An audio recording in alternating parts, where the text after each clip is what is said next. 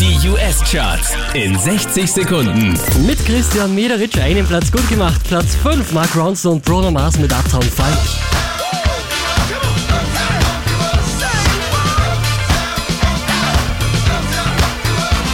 Wieder Platz 4 für Walk the Moon, Shut Up and Dance.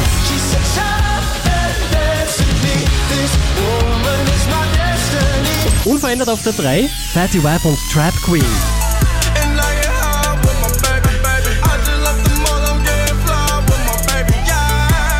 Letzte Woche an der Spitze, diesmal Platz 2 für Taylor Swift und Bad Blood.